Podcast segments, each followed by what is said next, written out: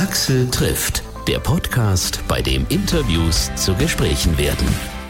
Vielen, vielen Dank fürs Hören, fürs Liken, fürs Downloaden, fürs Streamen. Auch auf Facebook und Instagram finden sich immer mehr Anhänger von diesem Podcast. Das ist sehr, sehr schön, freue ich mich sehr darüber. Ich bin Axel Metz und jetzt geht's um einen Menschen, der mich schon als Teenager inspiriert hat. Einer der führenden musikalischen Köpfe Deutschlands, wenn es um Musik zum Tanzen geht. Maximilian Lenz, besser bekannt unter seinem DJ-Namen Westbam. Ja, also ich freue mich wirklich seitdem der Termin steht, total drauf, mit dir zu sprechen. Du ahnst Wunderbar. es sicherlich nicht, aber du hast mein Leben in bestimmten Phasen entscheidend mitbestimmt. Ach, das hört sich ja schön an. ich war. Und, genau, sprich. Ich war in den 80er Jahren ein Teenager und ich wollte DJ sein in der DDR und da war das natürlich dann halt so, wie das früher an vielen Ecken und Enden war. Da gab es jemand, der hat dort die Musik gespielt und dazwischen irgendwie was gesagt und das war irgendwie immer sehr unbefriedigend. Aha. Ja, irgendwie nichts Der zu sagen zwischen den. Wa? Ja, sozusagen, ja. und dann habe ich logischerweise wie viele andere meiner Generation Beat Street gesehen. Dann hatten wir irgendwie eine Ahnung, wie das mit Platten gehen könnte. Und dann mhm. äh, habe ich im, ich weiß gar nicht mehr wie, aber irgendwie im Fernsehen einen Beitrag gesehen über einen jungen DJ namens Westbam, der mhm mit einem russischen DJ zu tun hatte, der mit ja, ja. den Tonbändern dort gemixt hat. Mhm. Und das war für mich die Initialzündung, wenn ein Mensch in Russland mit Tonbandgeräten irgendwie zusammenkriegt, Musik zusammenzumixen, dann werde ich das mit einem Tape-Deck und mit Kassetten irgendwie auch hinkriegen. Und dann haben wir das gemacht. Ja, ja, wunderbar. Wobei ich muss noch äh, der ähm, Korrektheit sagen, der war ein sowjetischer DJ aus der Republik Lettland. Du weißt ja, die Letten, die wurden dann auch immer so eingemeindet bei den Russen und haben sich immer versucht, dagegen zu wehren. Der war Lette. Hm. Aber das war damals sozusagen in der, ich bin da ja damals rübergekommen, äh, 1907 oder nee, 86. 86 haben wir da, oder 87, haben wir da die erste Hausparty gemacht in der Sowjetunion. Da haben wir auch die ersten Schallplattenspieler dorthin gebracht und auch da gelassen. Also das, äh, und daran erinnern sich auch die Leute da, also auch tatsächlich bis Russland, noch heute, da kommen auch immer mal wieder irgendwelche Filmteams und wollen wissen, wie das damals war. Wie war das damals so für dich, dort zu sehen, wie dort einer praktisch mit fast nichts und irgendwelcher komischer Technik ein ähnliches Ergebnis zu erzielen, wie du das machst? Ja, ja, nee, das, äh, ich meine, ähm, äh, letztendlich muss man natürlich sagen, der Schallplattenspieler, das war ja auch am Anfang so ein Hilfsgerät. Ja? Also äh, so wie das genau aus den Hip-Hop-Tagen kam, äh, wird es ja auch so erzählt als, naja, das war auch ein Hilfsmittel, weil die Leute nicht keine Instrumente spielen konnten und dann haben sie mit den Plattenspielern angefangen, was zu machen. Und in der Tradition ich das dann auch, dass dann der sowjetische DJ sagt, ja, okay, das, was die mit den Plattenspielern machen, das mache ich jetzt mit meinen Tape-Decks und was der Westbam Record Art nennt, das nenne ich dann Tape Art und äh, dann ähm, und das hatte übrigens, das hatte teilweise auch wieder ähm, Züge, die bei mir erst jetzt äh, quasi mit der Digitalisierung reinkommen, weil auf dem Tape konntest du dir natürlich alles Mögliche selbst gebastelte auch gleich gleichwertig äh, verwursten weiter. Mhm. Das ging ja mit den, äh, mit den Schallplatten ging das nicht. Das kann ich jetzt erst wieder machen, seitdem ich quasi äh, WAV-Dateien spiele, dass ich mir kurz vorher noch was zusammenbastle und das dann reinmixe. Also in dem Sinne war diese olle Technik in, in dem Sinne sogar äh, vor der unsrigen. Aber jede, jede, jede Technik hat ja so ihre eigenen Chancen. Auf jeden Fall. Und ja, dann kam ja irgendwie auch die Wende und wir waren zwar stolz, dass wir das mit Tape Decks hingekriegt haben zu mixen. Wir haben dann so die, die, die Feinsteuerung, also die Geschwindigkeitsregelung des, des Motors dort nach draußen gelegt und konnten dann pitchen. Dann war die Wende für uns da, dann konnten wir endlich auch mit Plattenspielern das Ganze machen, so wie halt wie es sich gehört, so haben wir es damals zumindest empfunden. Und dann hast du ja schon so mit dieser ganzen Hausgeschichte, die ja dann schon richtig abgegangen ist, uns ja schon wieder geprägt. Also ich habe dann auch mhm. sehr viel Hausmusik gemocht und geliebt und auch gerne genau. aufgelegt. Genau. Hausmusik war ja dann wirklich das erste Mal, also Hausmusik hatte ja eigentlich dieselben Roots, die ich auch gespielt habe. Das, da spielte so Disco rein, da spielte elektronischer New Wave rein, da spielte so ein bisschen was Experimentelles und was Hartes rein, ähm, was Elektronisches. Und ähm, das war aber die erste quasi emanzipierte DJ-Musikform. Deshalb war ich da eigentlich dann auch von Anfang an sehr begeistert von, als es so den Namen bekam und so. Das war bei mir so 86. Aber jetzt muss man auch mal sagen, es war ja auch nicht so, dass, also jetzt als die Mauer fiel, dass es jetzt schon unheimlich verbreitet war mit dem Mixen im Westen. Also ich kann dir sagen, also 84 war ich da in West-Berlin noch und in, geschweige denn Westdeutschland noch relativ allein auf weiter Flur da. Also von den, ich weiß nicht wie viel, 100 Clubs, da war das Metropol so ziemlich der einzige, wo die ganze Nacht ein Beat durchlief. Hm. Ja. Äh, und äh, das, äh, das entwickelte sich dann, aber äh, selbst auf diesen Technozid-Partys, äh, dieser DJ Charlie, der konnte ja gar nicht mixen, da rumpelte das zwischen den Liedern immer und so. Also das, ähm, ähm, äh, das ist eigentlich auch eine, eine Technik, die selbst zum Mauerfall jetzt noch nicht so verbreitet war, auch im Westen noch. Das haben wir dann auch irgendwann mal festgestellt. So, also ich war da mit mehreren so jungen Kumpels zusammen und wir haben dann irgendwie auch zugesehen, dass wir an die Planten rankommen, die uns selber begeistert haben, sind da durch die Gegend gefahren und haben da festgestellt, tatsächlich so viele können das eigentlich gar nicht. Ja, ja, das ist, ja, nee, nee, von heute aus sieht das so aus, als wäre das so eine Sache, die immer alle gemacht haben oder die im Westen alle gemacht hätten. Also, das ist völliger Quatsch. Also, ich kann dir sagen, 84, 85, 86, 87, 88, da war das in den allermeisten Clubs noch so, also vielleicht nicht mit Moderation dazwischen, aber da wurde einfach mit dem Crossfader eine Platte lief aus, die andere, das wurde so überblendet, aber Beatmixing war das nicht. Hm. Also an den meisten Stellen nicht. Also zum Beispiel auch die berühmten Frankfurter, wo, wo man dann sagt, ja, die sind ja auch so Pioniere äh, sozusagen dieser Kultur. Das stimmt schon für dieses elektronische Ding, aber für die DJ-Technik stimmt das überhaupt nicht. Die haben noch 91, äh, ich erinnere mich, da war ich da im Oben und so, da, da mussten für mich extra noch diese Technikspieler installiert werden, weil die haben nicht gemixt. Die haben auf diesen Torrents-Plattenspielern einfach Platten aufgelegt, ganz durchlaufen lassen und dann die nächste dran gekattet. Hm. Also der, der, der, ich erzähle es nur, also weil wir jetzt gerade über DJ-Technik reden, äh, äh, weil äh, ich der Meinung bin, dass es eigentlich schon ganz wichtig ist, dass man sich das vor Augen führt, äh, wie verhältnis in Anführungsstrichen jung dann diese Kultur in den frühen 90ern noch war. Das war nicht, das war nicht alles so eingefahren, wie die Leute das heute denken. Auf jeden Fall. Weil du das so angesprochen hast, deine Berliner Zeit, als du nach Berlin gezogen bist und dort dann auch solche Sachen gemacht hast wie Macht der Nacht. Also wenn ich das so aus der Rückschau betrachte, da hat sich so eins mit dem nächsten ergeben. Also Kunst mit Plattenspielern zu machen, neue Sounds zu erfinden, sozusagen, indem man da rum experimentiert. Dann äh, auch so den das das Event der Nacht herauszustellen. Ja, das ja. ist ja dann später genau. mit den ganzen äh, Techno-Partys und was es da nicht alles gegeben hat, bis zu den ganz, ganz großen Geschichten. Love Parade, da ist ja mit dir die ganze Geschichte ja so eng verwoben, das ist aus der Rückschau total irre. Ja, ja, also äh, ich, ich, okay, ich habe äh, 1984 den T Text darüber geschrieben, was ist Record Art, der wurde damals veröffentlicht in so einer Frankfurter Kunstzeitung, lustigerweise. Und da habe ich das relativ genau beschrieben. Und ich würde auch sagen, weswegen das so eine logische Geschichte bei mir ist, ist schon auch, weil ich das irgendwie als einer der ersten so konzeptionell auf dem Schirm hatte. Ja? Weil als ich das geschrieben habe, 84, da war eben der DJ noch nicht der große Künstler, ja? sondern also der DJ war ein Typ in der Ecke, der Lieder für die Leute spielt.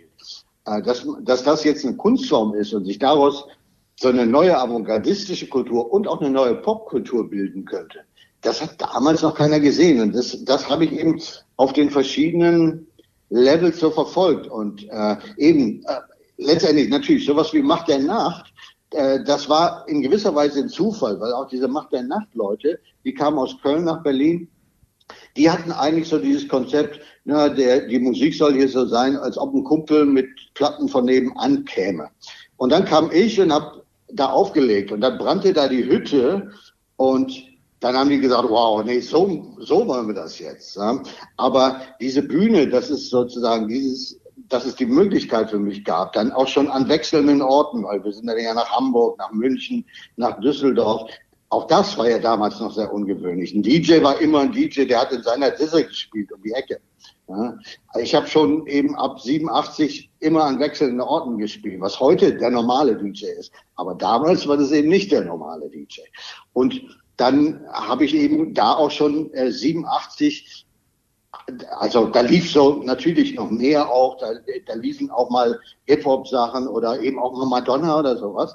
Aber äh, da liefen über Stunden schon wirklich House-Sets. Und damals gab es ja keine Szene für Haus. Also heute gibt's ja tausend Techno und Minimal und Hardcore-Szenen. Damals gab es das nicht. Ne? Da haben die Leute, sind dann abgefahren, haben rumgeschrien und sind da rumgesprungen, aber ohne zu wissen, das ist jetzt eine Kultur, sondern einfach, weil sie die Musik gespürt haben. Und das fand ich, das ist natürlich auch so ein toller Aspekt so dieser frühen Tage. Ja? Dass es noch nicht über irgendeine Identifikation läuft oder, oder so, sondern dass es wirklich in dem Moment noch rein über die Wirkung der Musik lief. Ja, das ist so äh, ein, ein, wie soll man das sagen, so ein süßer Moment der Unschuld, der auch gar nicht so lange bleibt. Genau, genau. Ja, ich meine, ich fand es natürlich dann auch schon gut, dass es dann äh, irgendwann natürlich diese Szene gab. Also in, in West-Berlin ging das ja mit dem UFO los. Aber das war, da ging es dann erstmal wieder zurück auf eine ganz kleine Gruppe, weil im UFO oder so, da waren da 100 Leute oder eben auf der ersten Love Parade, das war eine Handvoll Leute. Ähm, das war dann auch wieder toll, weil dann war das, das waren jetzt zwar wieder eine ganz kleine Gruppe, aber immerhin eine, wo auch die Leute dann wieder wussten, wussten also ich finde irgendwo auch, es hat alles was. Ja. Hm. Also die, da, so die, am Rekordabend von der Macht der Nacht 87 hatten wir da schon 8000 Leute. Das war in gewisser Weise schon äh, ja so ein frühes Rave. Ja. Hm. Und, ähm, aber ohne dass die Leute gedacht haben, wir sind Raver, sondern es sind Leute, die sagen, da ist so eine geile Party, da gehen wir hin.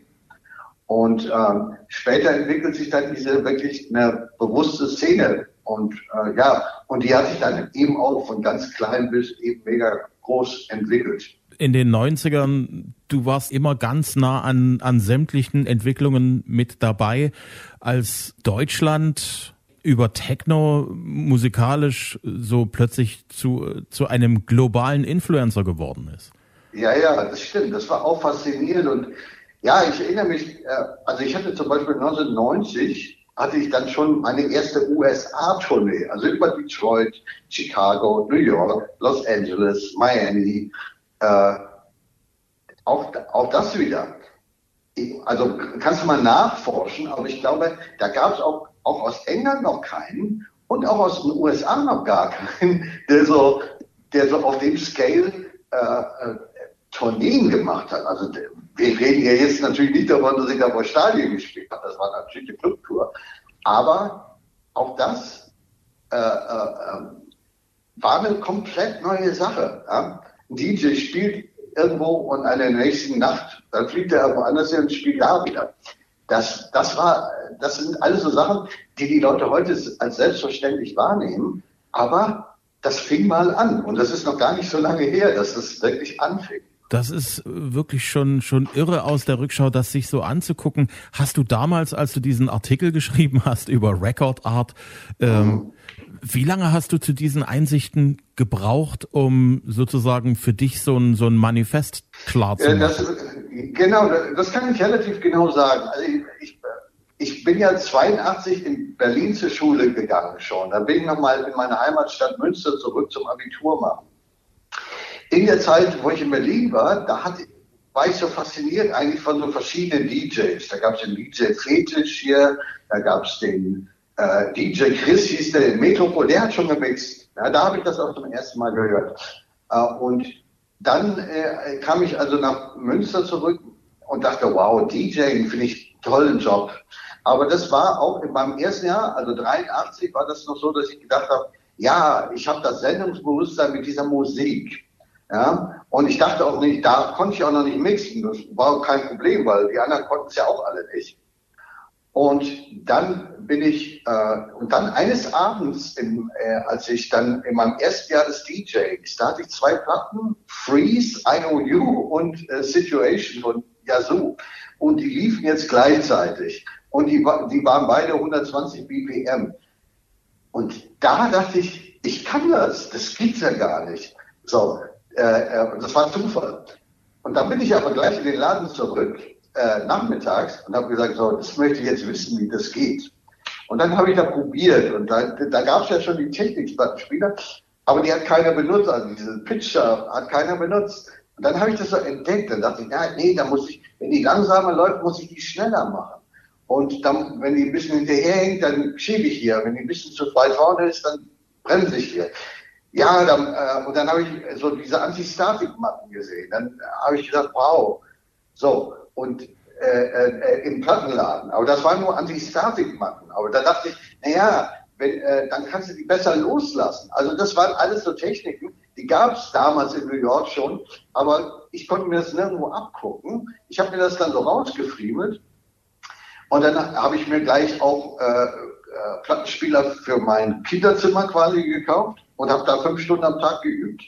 Und dann, genau in dem Jahr, also 83 rum, habe ich dann irgendwann gedacht, das Avantgardistische ist gar nicht die Musik, die ich auflege, sondern das, der neue Avantgardismus, das ist der DJ selbst. Und das war tatsächlich zu der Zeit noch recht revolutionär, weil auch die Leute, die damals gemixt haben, die haben das mehr so nur als so eine Darbietungstechnik gesehen. Ich habe das aber in dem Moment schon gesehen, dass ich sage, nee, Moment mal, das, also ich komme natürlich aus einem Künstlerhaushalt. Meine Eltern äh, sind beide Künstler und ähm, deshalb lag mir das wahrscheinlich näher als vielen anderen zu sagen, ey, nee, Moment mal, das ist es. Und das ist nicht nur eine Darbietungsshow, sondern daraus entsteht und dafür entsteht neue Musik.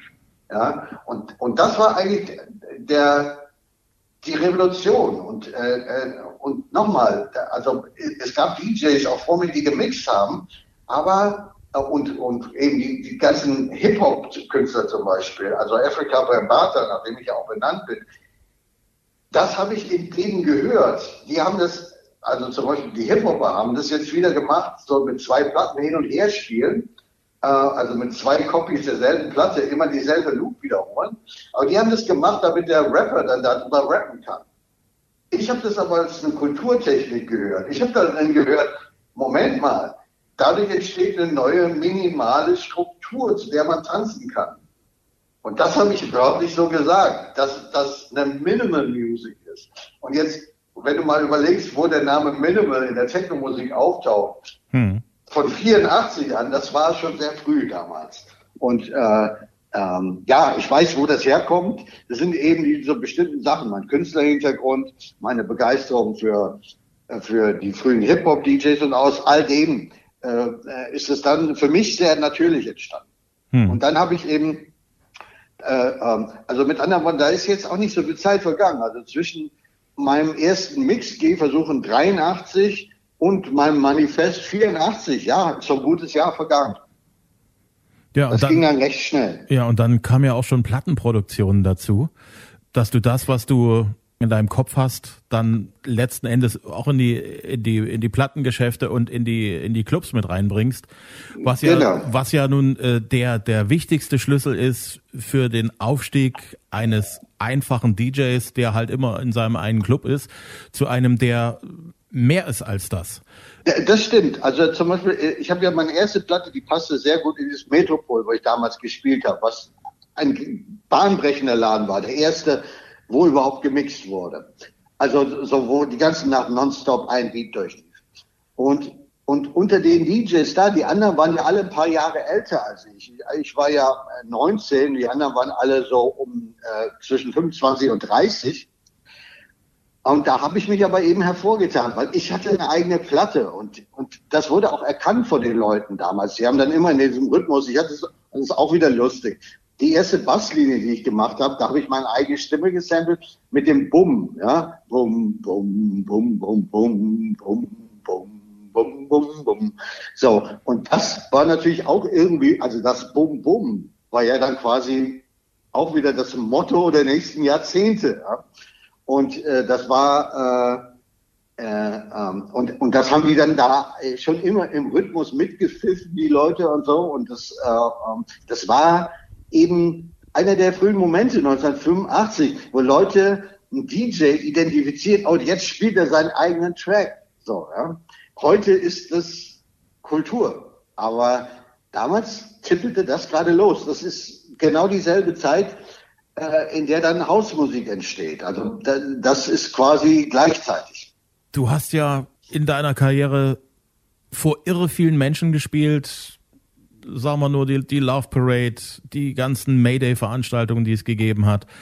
Du bist auch international rumgereist. Was ist aus den ganzen vielen, vielen, vielen Auftritten, die du hattest, einer, der dir, warum auch immer, ganz besonders hängen geblieben ist? Ach, äh, das äh, fällt mir jetzt tatsächlich schwer. Ähm, okay, so ein paar kommen mir immer in den, äh, in den Sinn, einfach weil ich darüber geschrieben habe. Zum Beispiel äh, äh, habe ich mal ein Buch nach der Nacht auch darüber geschrieben, die ähm, äh, dieser Japan-Gig in Tokio, der, der, sich so über drei Jahre, wo ich jedes Jahr da gespielt habe, aufgebaut hat. Also wo jetzt der Aufbau nicht über einen Abend ging, sondern wo das von Jahr zu Jahr verrückter wurde, bis zu diesem Wahnsinnshöhepunkt. Also, äh, äh, und ich kann das nicht genau beschreiben, aber das war für mich der Sendpunkt des Mixings sozusagen, der Sendpunkt, wo alle Schranken zwischen Publikum und Künstler gefallen sind und wo das einfach nur noch Ekstase war und einfach nur der Irrwitz. Das ist doch vom, vom DJing für mich einer der besten Momente meines Lebens. Aber es sind natürlich so viele tolle Momente. Also die frühen äh, 90er äh, in Berlin, äh, da sind so tolle Momente. Natürlich aus der Macht der Nacht. Oder von meinen Ausland-Gigs, also äh, Gigs in Mexico City, da am Place de la Liberation, glaube ich, hieß der, oder in Argentinien mit so einer, mit dieser südamerikanischen Energie, ja, wo, wo du plötzlich bis zum Horizont auch alle Leute springen und hüpfen siehst und so. Also der Wahnsinn. Und, äh, und dann wieder eben auch die kleinen Momente, also die berühmte Love Rate mit den 150 Leuten, wo man dachte, wow, Weltgeschichte, dachte man damals. Wir dachten die 150 alle schon damals. Also ist tatsächlich so.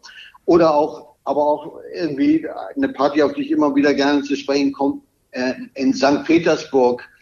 Da habe ich dann privat noch irgendwo gespielt, in einer Wohnung. Da waren 20 Leute oder 15 Leute, weiß nicht mehr. Aber die, die, die da waren, haben die ganze Nacht getanzt. Das war eine dieser weißen Nächte, wo die Sonne nicht so richtig untergeht in, in Petersburg. Und ja, das, das bleibt so für mich immer so stehen, weil ich dachte, also äh, äh, über Stunden und Stunden für nur so eine kleine Gruppe von Leuten zu spielen, die aber alle dabei sind und jede Sekunde ist toll. Ja, das sind, äh, also äh, von daher kann, kann ich nicht sagen, ähm, ja, am besten war es mit 1,5 Millionen Menschen bei, an der Siegessäule oder mit zwölf Menschen in St. Petersburg. Alles ist toll. Alles äh, sozusagen mit der Größe hat es nur indirekt zu tun. Axel trifft Westbam. Sein neues Album heißt Famous Last Songs Volume 1. Gibt's überall zu kaufen zum Download und den gängigen Streaming-Portalen. Aktuelle Infos findet ihr auf westbam.de. Und wenn es euch gefallen hat, was ihr gehört habt, bitte liken auf Facebook, gerne auch auf Instagram abonnieren, sagt's gerne weiter unter den Freunden, Bekannten, Verwandten in der Familie.